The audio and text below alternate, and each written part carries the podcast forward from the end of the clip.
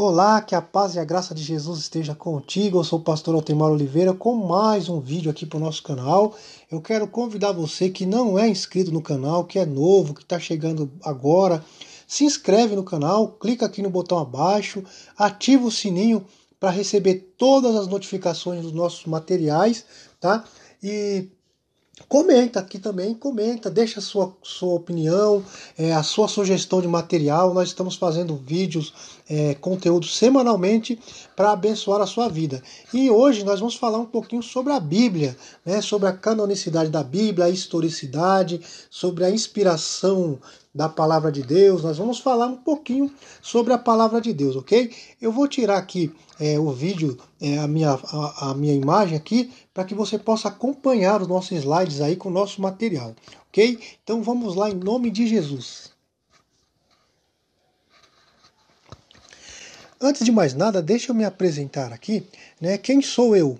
Eu sou o pastor Altemar Oliveira, né? E sempre carrego essa frase comigo, que servir a Jesus e ensinar a sua palavra é um privilégio para mim. Eu sou privilegiado de estar aqui falando da palavra de Deus, falando do amor dele, ensinando as verdades das suas sagradas escrituras, tá? É, eu sou bacharel em teologia, também sou mestre em ciências da religião, sou diretor e professor da Faculdade de Teologia Sola Escritura e da Faculdade Teológica Batista Plena Comunhão, cujos links eu vou deixar aqui abaixo na descrição do vídeo. Se você quiser fazer um curso teológico conosco, é só clicar em um dos links abaixo, ok? Eu sou pastor também, né? Sirvo a Deus ali na comunidade cristã Evangelho da Graça em Barueri e ajudo também na Igreja Batista Plena Comunhão, dando um auxílio aí na questão teológica. Ok? Então, basicamente, esse sou eu. É, estou aqui para servi-lo, para ajudá-lo, para estar fazendo a vontade do Senhor com relação à palavra de Deus, ok? Então, nós vamos falar um pouquinho sobre a Bíblia. Bom, é, antes de entrar fundo né, nessa questão da Bíblia, eu quero fazer uma síntese bem breve mesmo, é uma coisa bem superficial, né, para você entender um pouquinho sobre a história bíblica, sobre a, a, o que a Bíblia fala. Né? A síntese básica é que Deus criou o homem e colocou esse homem no jardim do Éden. Né? Esse homem, então, ele peca e deixa de obedecer o mandamento de Deus e deixa de ser aquilo né, para qual Deus o tinha destinado. É, é nesse momento, então, que Deus coloca em andamento o plano para a salvação do homem, do homem e, e o faz né, é, chamando Abraão para que a partir dele se criasse uma nação, mediante o qual o plano de Deus seria executado. Né? Isso na história. É, é claro que nós vamos ver na Bíblia que a Bíblia fala que Jesus é o Cordeiro de Deus que foi morto ou imolado antes da fundação do mundo. Né? Antes mesmo de Deus criar o homem, de Deus criar o mundo, Jesus já era o Cordeiro que foi imolado, que havia de ser imolado, já era o cordeiro que estava destinado a morrer para salvar a humanidade, ok? Mas seguindo a síntese aqui, então Deus chama Abraão para que, através de Abraão, é, o plano de salvação da humanidade fosse levado a cabo, fosse executado, ok? É, aí nós vemos que Deus cria essa nação, cria a nação de Israel, Israel se torna uma grande nação, nós vemos Israel sendo. É, é, escravizado no Egito, depois Israel sendo libertado, Israel sendo é, tendo uma nação, né? Eu não vou dar pormenores aqui, até que nós chegamos no reino, né, de Israel com os três primeiros reis, Saul, Davi e Salomão.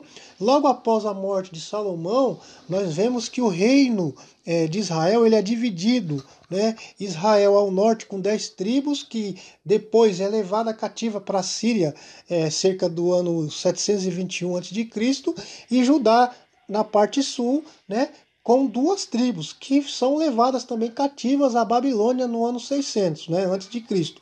E aí nós temos um panorama básico onde se encerra o Antigo Testamento. E nesse final do Antigo Testamento ficam então cerca de 400 anos, é, é o que nós chamamos de período interbíblico ou período de silêncio, onde Deus não fala com o povo de Israel. Mas logo depois desses 400 anos, é, cumpre-se uma promessa né, que foi predita pelos profetas como Isaías, né, que Jesus, o Messias, apareceria e viria para salvar a humanidade, né? Jesus, o homem mediante é, qual o homem seria redimido e nascido de novo. E para realizar e consumar a sua obra salvadora, Jesus morre né, na cruz do Calvário pelo pecado humano, ressuscita né, ao terceiro dia e ordena então que os seus discípulos saiam pelo mundo contando a história de sua vida e a história da sua redenção, a história da salvação da humanidade. E é nesse terim que, obedecendo essa ordem, né, que é a grande comissão, os discípulos de Jesus partem né, por toda a parte, por toda a terra, por todo o local civilizado de então, levando as boas novas do Evangelho, levando a mensagem de salvação, né, lançando assim né, a obra, anunciando a obra da redenção humana, e nós então encerramos o Novo Testamento com os apóstolos né, indo, os discípulos pregando e anunciando então essa mensagem de redenção humana. Né? É, Teologicamente falando, a Bíblia ela é a revelação de Deus para a humanidade, né? é a revelação de salvação. E etimologicamente falando, na parte etimológica da coisa, a Bíblia é uma coleção de livros pequenos cujo autor é Deus, o Espírito Santo é o seu real intérprete e Jesus Cristo é o seu tema unificador, o seu assunto central. A Bíblia ela é cristocêntrica. Ela fala de Cristo, ela anuncia Cristo de Gênesis a Apocalipse, né? Nós temos a primeira profecia messiânica no livro de Gênesis, já no capítulo 3, versículo 15, onde o próprio Deus já anuncia que viria um homem que iria esmagar a cabeça da serpente, queria vencer, né? Trazendo salvação à humanidade. Tá? E, e, essa Bíblia ela foi escrita por cerca de 40 homens, 40 personagens, eles se envolveram diretamente na compilação e no registro desses 66 livros que compõem a Bíblia Sagrada. Né? Esses escritores viveram é, nas mais variadas terras distantes, longínquas, né? Épocas e condições diferentes, né? não se conheceram, é, pertenciam às mais variadas camadas sociais, cada um tinha uma profissão diferente. Né? É, nós tivemos, por exemplo, escritores, estadistas, camponeses, reis, pescadores, cobradores de impostos, coletores, médico, erudito. É, nós tivemos diversos homens né, é, engajados e usados por Deus para escrever a Bíblia Sagrada, para trazer isso que nós temos hoje, a compilação desses 66 livros que são palavra de Deus. Né?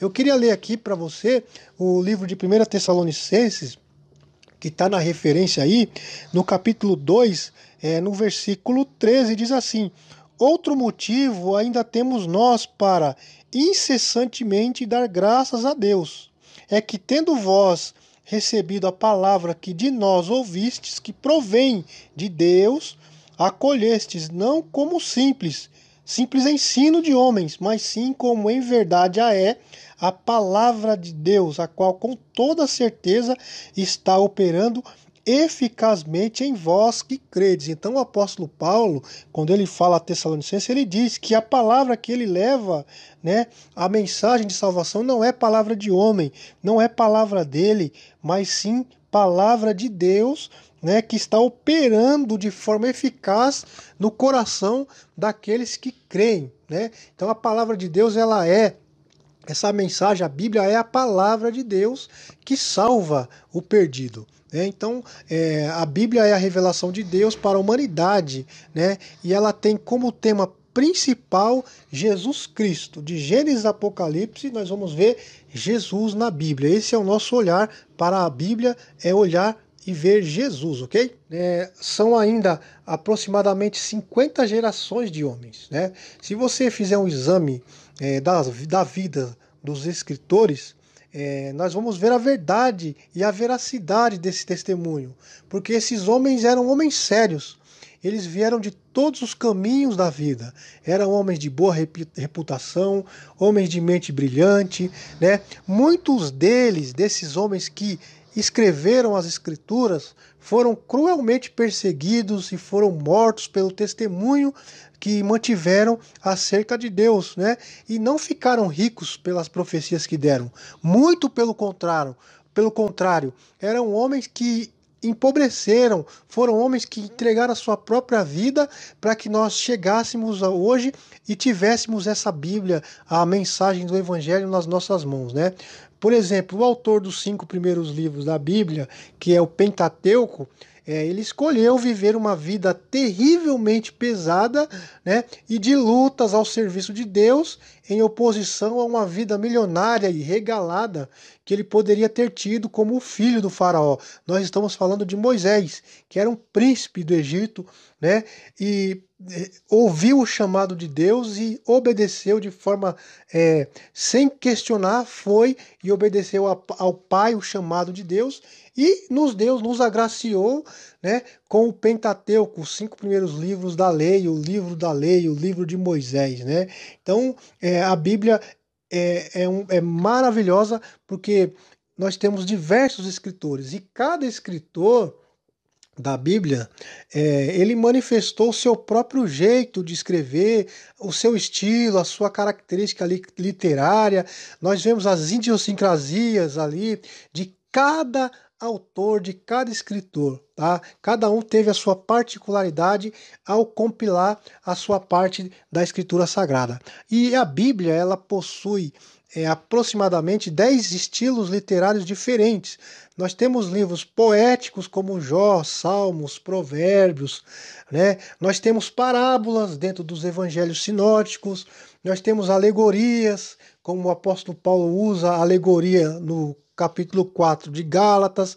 Nós temos metáforas das mais diversas em quase todos os livros da Bíblia, comparações, figuras poéticas, sátiras, figuras de linguagem.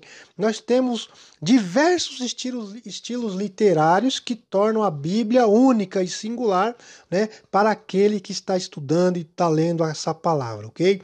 E demoraram aí né, cerca de aproximadamente 1.600 anos para que essa Bíblia, os 66 livros, ficassem prontos. Tá?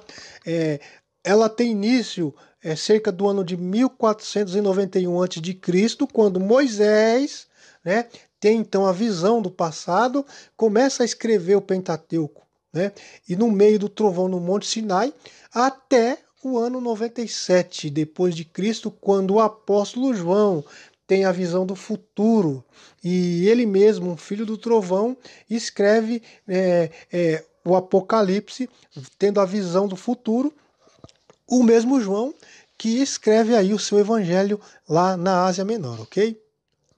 É, entretanto, com, todo, com toda essa gama de informação que eu te trouxe aqui é, sobre autores, sobre é, posição social de cada autor, há na Bíblia somente um plano e um projeto que de fato mostra a existência de um só autor divino, guiando todos esses escritores né, através da pena, através da caneta, através do papel, do papiro, né? E então a Bíblia é um só livro, é um livro só. É, temos 66 livros, mas que condensados se torna um livro único, né? Entregue diretamente por Deus para a humanidade que necessita. Então nós temos um único sistema doutrinário, um único padrão moral, que é a expressão da autoridade de Deus, um só plano de salvação, um só programa das eras. Então a Bíblia ela é sintética, ela é, ela é completa em si mesmo e ela não há né, contradições. Então, as diversas narrativas encontradas nos textos sagrados, né, e até mesmo ah, de alguns incidentes e ensinamentos, não são contraditórios, mas suplementares. Não há contradição na Bíblia. Não há em todo o conteúdo uma única contradição.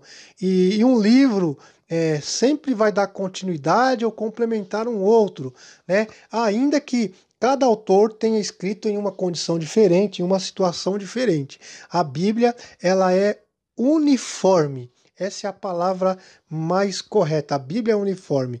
E muitas vezes é, um autor ele iniciava um assunto e séculos depois outro completava, né? Por exemplo, você pega o livro de Daniel, que é um, que é um livro que tem uma parte dele é, com visões apocalípticas, você vê João na ilha de Patmos escrevendo Apocalipse e muita coisa que João escreve é complemento daquilo que Daniel havia escrito, Daniel havia visto, né? Nós temos Mateus capítulo 24, então que também é uma passagem é, escatológica. Então, um texto complementa o outro sempre, sem haver aí nenhuma contradição bíblica, ok? Nenhuma contradição.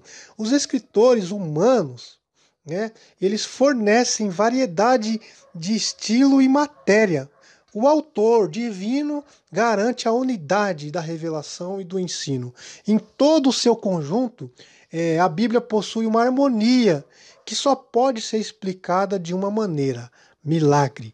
Né? É o autor que escreveu, o autor Deus escrevendo, usando homens falhos, homens que, que têm as suas limitações, mas o autor maior, o Espírito Santo, Deus, ele traz né, a revelação direta a esses homens. Então a Bíblia ela é a coleção das exatas palavras dos 66 livros que constituem o seu cânon. Né? Cânon significa autoridade, regra de fé.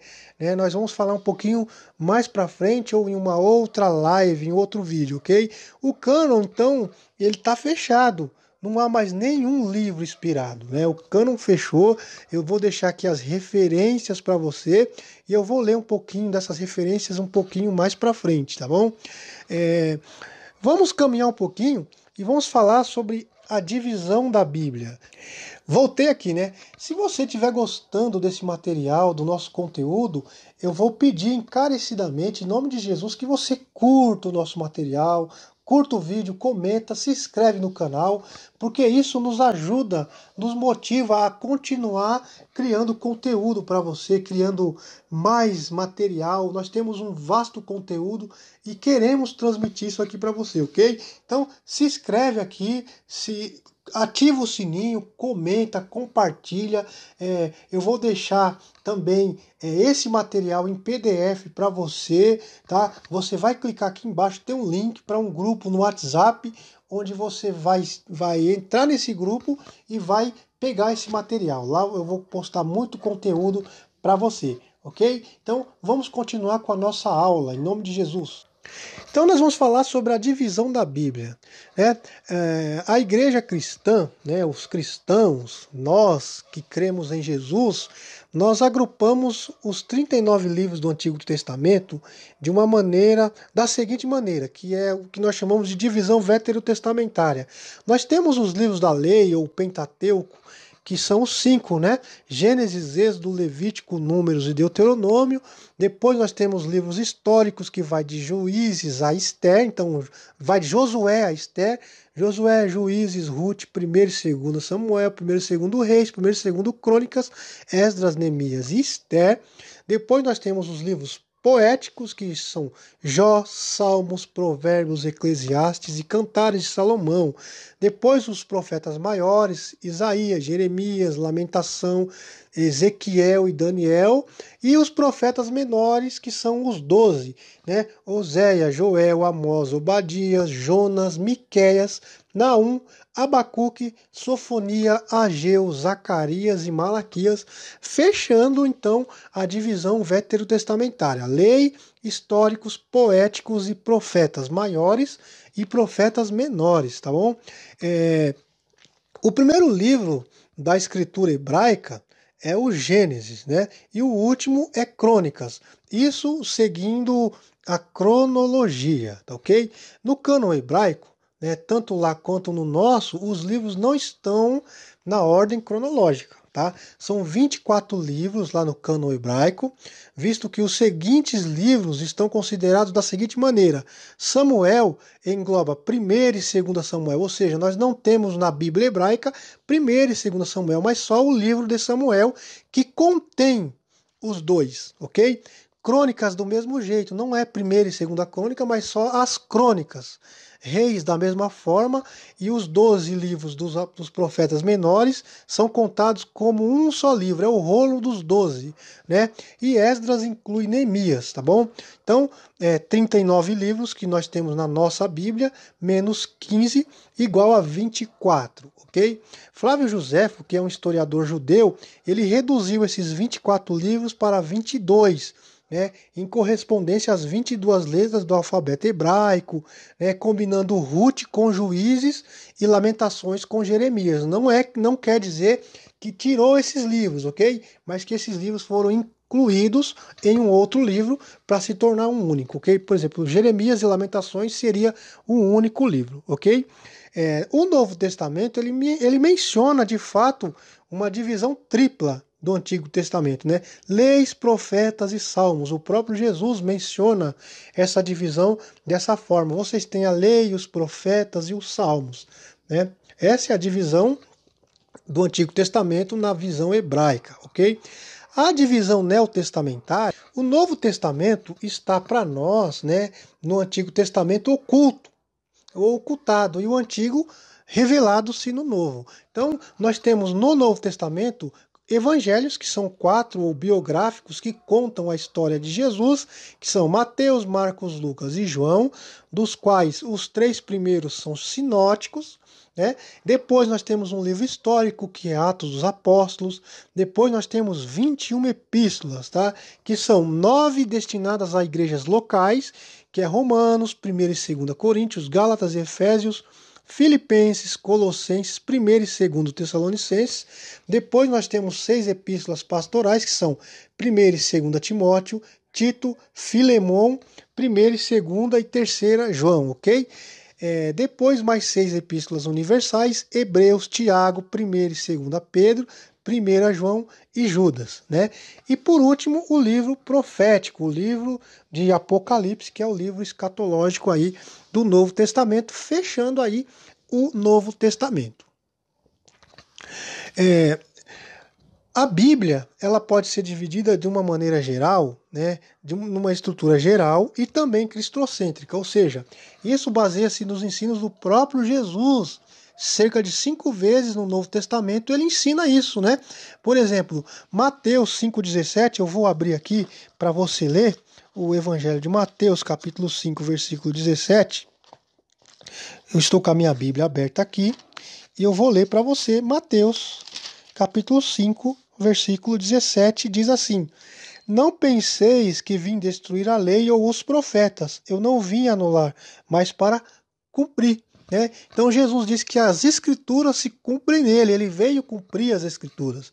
Temos outros textos, como Lucas 24, 27, João 5, 39, né? examinais as escrituras, porque cuidais ter nela a vida eterna, mas são estas escrituras que de mim testificam, Hebreus 10, 7 e outros textos, ok? Sim, Cristo ele é o centro e o coração da Bíblia, porque o Antigo Testamento descreve uma nação e o Novo Testamento descreve um homem. Toda a Bíblia se converge para Cristo, como deixa claro é, o Evangelho de João, capítulo 20, versículo 31, que eu gostaria de ler para você, para a gente é, entender um pouquinho melhor, ok? Eu vou ler aqui João, capítulo 20,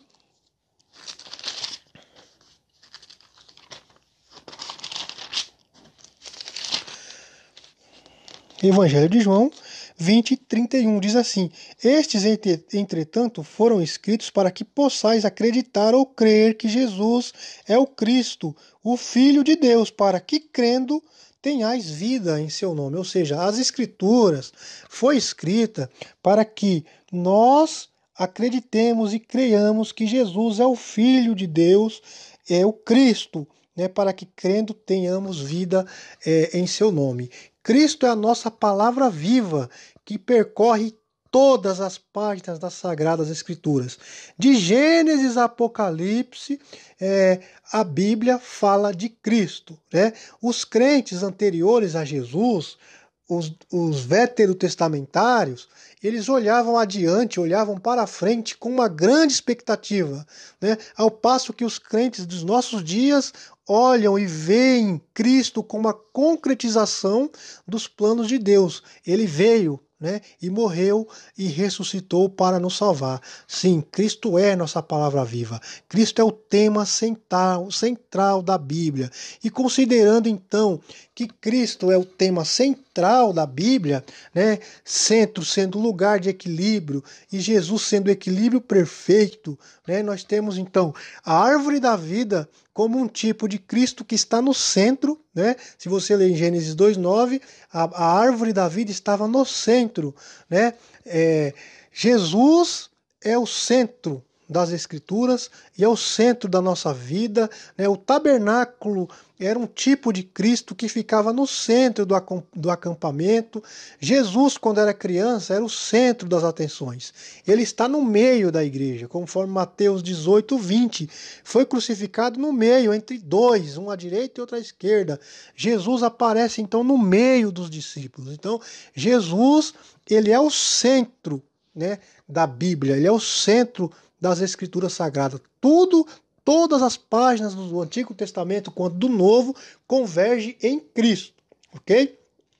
O Antigo Testamento ele olha de Jesus virá, né? Então, de uma forma geral, todo o Antigo Testamento trata da preparação para o advento de Cristo, para a vinda de Cristo, né? A lei, é, é o fundamento da chegada de Cristo. O livro da lei nos traz à mente, né, ao coração, a impotência de por nós mesmos obedecer a lei, cumprir a lei. Então ela fundamenta a chegada de Cristo, né? Pela lei nós temos no nosso coração é, aquela aquela máxima: eu não posso por mim mesmo me salvar, eu não posso cumprir a lei, em todas as suas exigências. Precisamos de um Salvador. Então a lei fundamenta a chegada de Cristo. Os livros históricos do Antigo Testamento preparam para a chegada de Cristo. O prepara o povo para entrar em Canaã, prepara o povo para a saída do Egito, prepara o povo para para que o Cristo, para que o Messias viesse, prepara. O livro os livros históricos preparam para a chegada de Cristo. Os poéticos anelam pela chegada, os salmos cantam a vinda de Jesus. Né? Jó diz: Eu sei que o meu redentor vive e que por fim se levantará por sobre a terra. Então é o anelo, é o desejo né, pelo Cristo. Né? Os proféticos é, tem a certeza da chegada de Cristo. Os proféticos viram o futuro e vislumbraram o Messias chegando para trazer a redenção, trazer a salvação. Então, lei fundamenta, históricos preparam, a poesia, os poéticos anelam e a profecia confirma, tem certeza da chegada de Cristo. Glórias a Deus por isso. Então, é, aí nós chegamos então no Novo Testamento que diz Jesus já veio. Enquanto o Antigo Testamento diz Jesus virá, o Novo diz Jesus já veio. Né? O Novo Testamento ele trata da manifestação de Jesus Cristo. O Evangelho, os Evangelhos manifestam Cristo ao mundo como Redentor. Né? Os atos dos apóstolos propagam o Cristo por meio da igreja e as epístolas explanam, interpretam e aplicam a Cristo. Né? São os detalhes da doutrina cristã, ensinando as minúcias daquilo que o Cristo veio fazer no meio de nós. E por último, Apocalipse, que consuma todas as coisas, é a consumação de todas as coisas em Cristo Jesus. Ou seja, Antigo Testamento ele virá, Novo Testamento ele já veio. Toda a Bíblia converge em Cristo, ok? Então, dessa forma, tendo Cristo como tema central das Escrituras, nós podemos resumir o Antigo Testamento numa única frase: Jesus virá, né? E o Novo numa outra: Jesus já veio. E claro, como redentor, como salvador. Assim, as escrituras sem a pessoa de Jesus seria como a física sem a matéria e o matemático sem os números. Já imaginou um cristão sem a Bíblia, que é o centro, que tem Cristo como centro principal, como tema principal? É impossível. Bom, eu vamos falar um pouquinho sobre a canonicidade da Bíblia. Né? Se você está gostando do material, comente aqui, curta, compartilhe, nos ajude a divulgar esse material, ok? Então, a canonicidade da Bíblia. É, toda a escritura é divinamente inspirada e proveitosa para ensinar, para redarguir, para corrigir e instruir em justiça. Isso nós vemos em 1 Timóteo, capítulo, ou 2 Timóteo 3,16. A Bíblia é inspirada. A Bíblia é a palavra de Deus inspirada. Jesus ensinou que a Bíblia é infalivelmente inspirada. Nós temos os textos de João 10:35, João 17:17, Mateus 4:4, 5:17 a 18. E Jesus também disse que ela é eterna e perfeitamente preservada por Deus, né?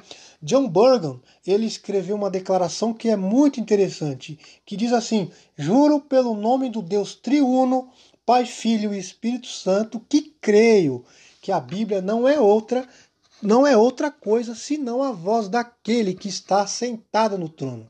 Cada livro dela, cada capítulo dela, cada versículo dela, cada palavra dela, cada sílaba dela, cada letra são elocuções diretas do Altíssimo.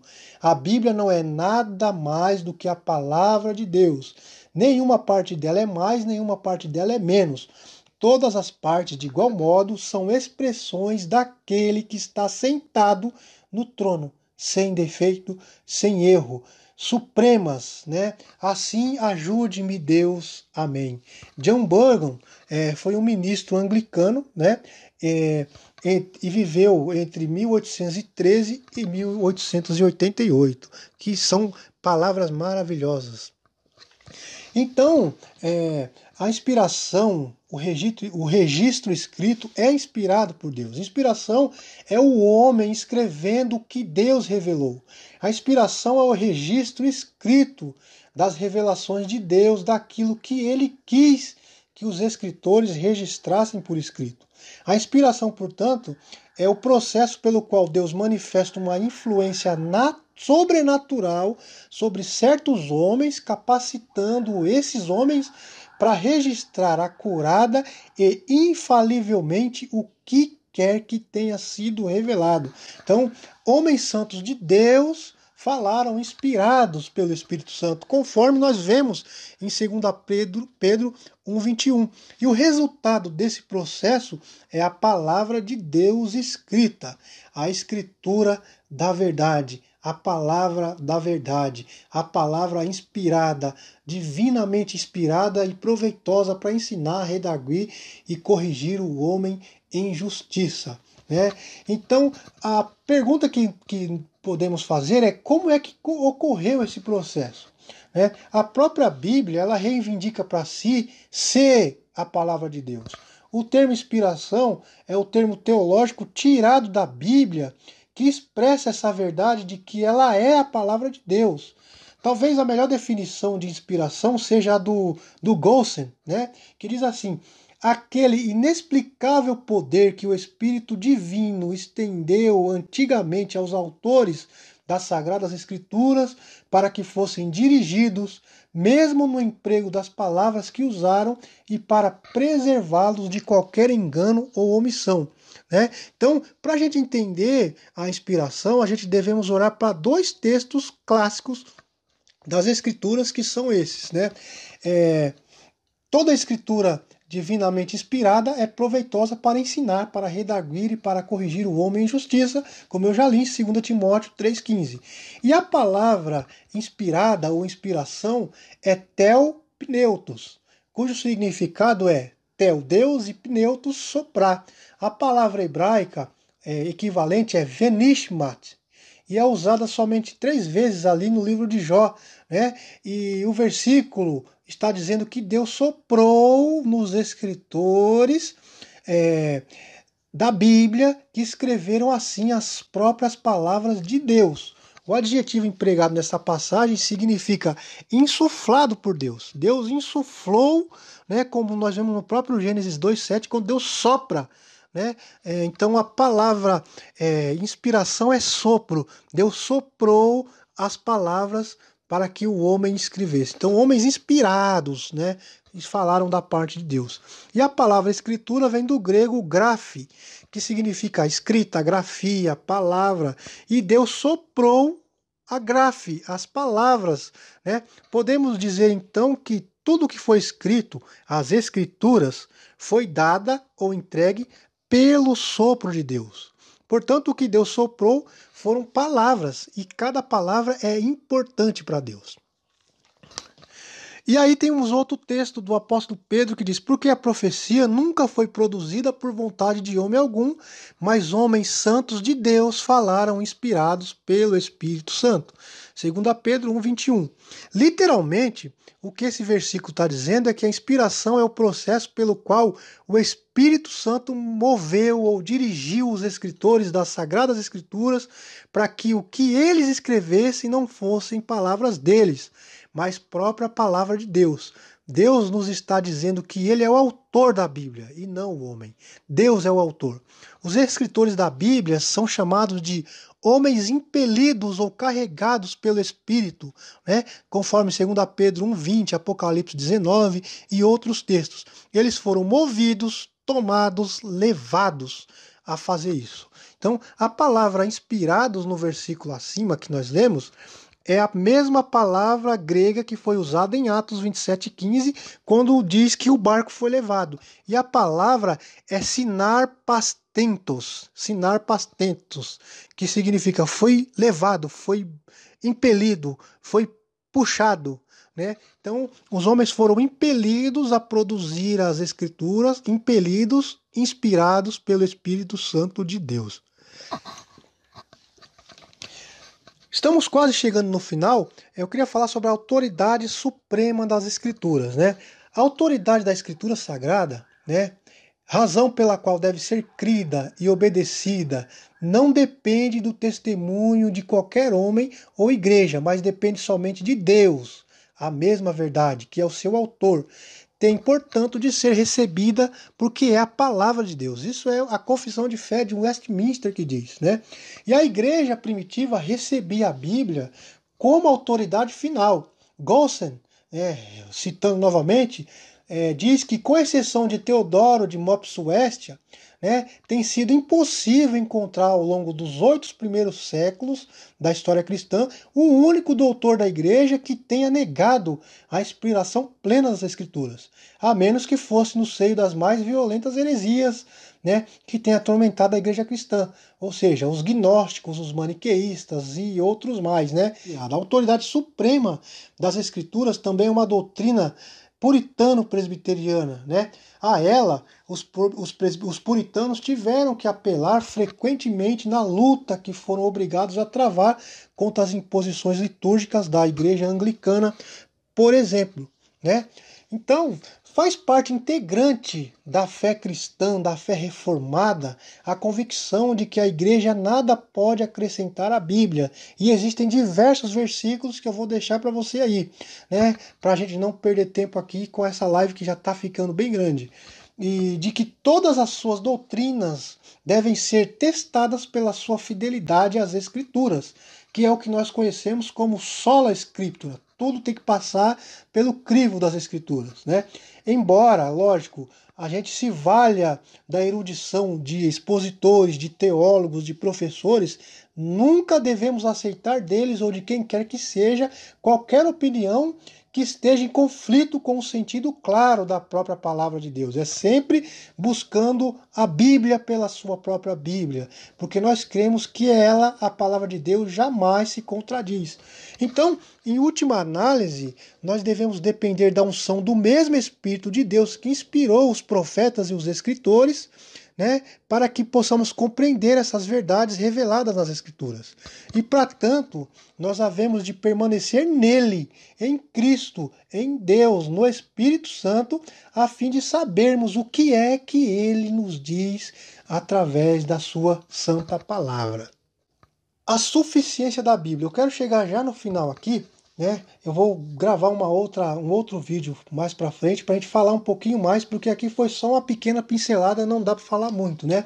É, Mas visto que Cristo nos fala agora por meio do seu Espírito, através das Escrituras, conforme Hebreus capítulo 1, versículo 1, e que as revelações da criação e da consciência não são nem perfeitas e nem suficientes à salvação do homem por causa da queda que corrompeu tanto uma quanto a outra, a palavra final, suficiente e autoritativa de Deus para a humanidade caída são as Escrituras sagradas. A palavra final é a palavra de Deus, as Escrituras. A Bíblia é suficiente.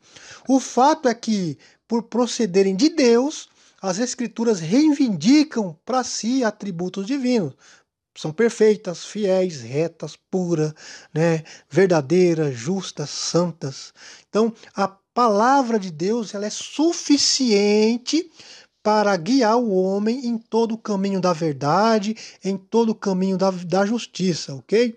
Então, é, Jesus mesmo, ele atesta a autoridade suprema das Escrituras, pelo modo como ele a faz. Né? Ele usa as Escrituras para é, esclarecer diversas controvérsias usando uma palavra, está escrito. Né? Está escrito, as Escrituras não falham. Né? Que autoridade teria Paulo né, para exortar os Gálatas no sentido de rejeitarem qualquer evangelho que fosse além do evangelho que ele lhes havia anunciado, ainda que viesse ser pregado por anjos? Essa é uma pergunta que eu faço. Só tem uma resposta que a gente pode dar. Ele sabia que o evangelho por ele anunciado não era segundo o homem, porque não havia aprendido de homem algum, mas mediante a revelação de Jesus Cristo. Você pode ver isso em Gálatas, capítulo 1, versículo 8 a 12.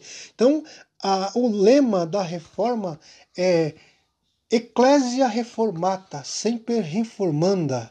Né? A igreja deve estar sempre aberta para ser corrigida por Deus, arrepender-se dos seus pecados e se reformar, em conformidade com os ensinos das sagradas Escrituras. Mas você pode pensar assim: mas muito tempo já se passou desde que a Bíblia foi escrita. O evangelicalismo moderno recebeu é, diversas influências, principalmente do século passado, né? Um legado teológico, eclesiástico e litúrgico que precisa urgentemente ser sub, submetido ao teste da doutrina da reforma, né, da doutrina da autoridade suprema das Escrituras.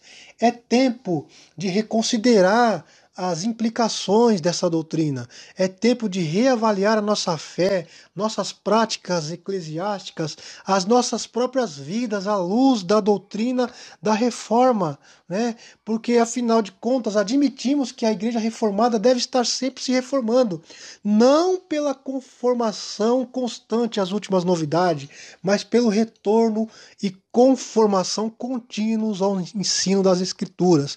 Nós não buscamos inovações, nós não buscamos modismo, nós buscamos ser aperfeiçoados pela única regra de fé e prática que é as Escrituras Sagradas, que é a palavra de Deus. Né?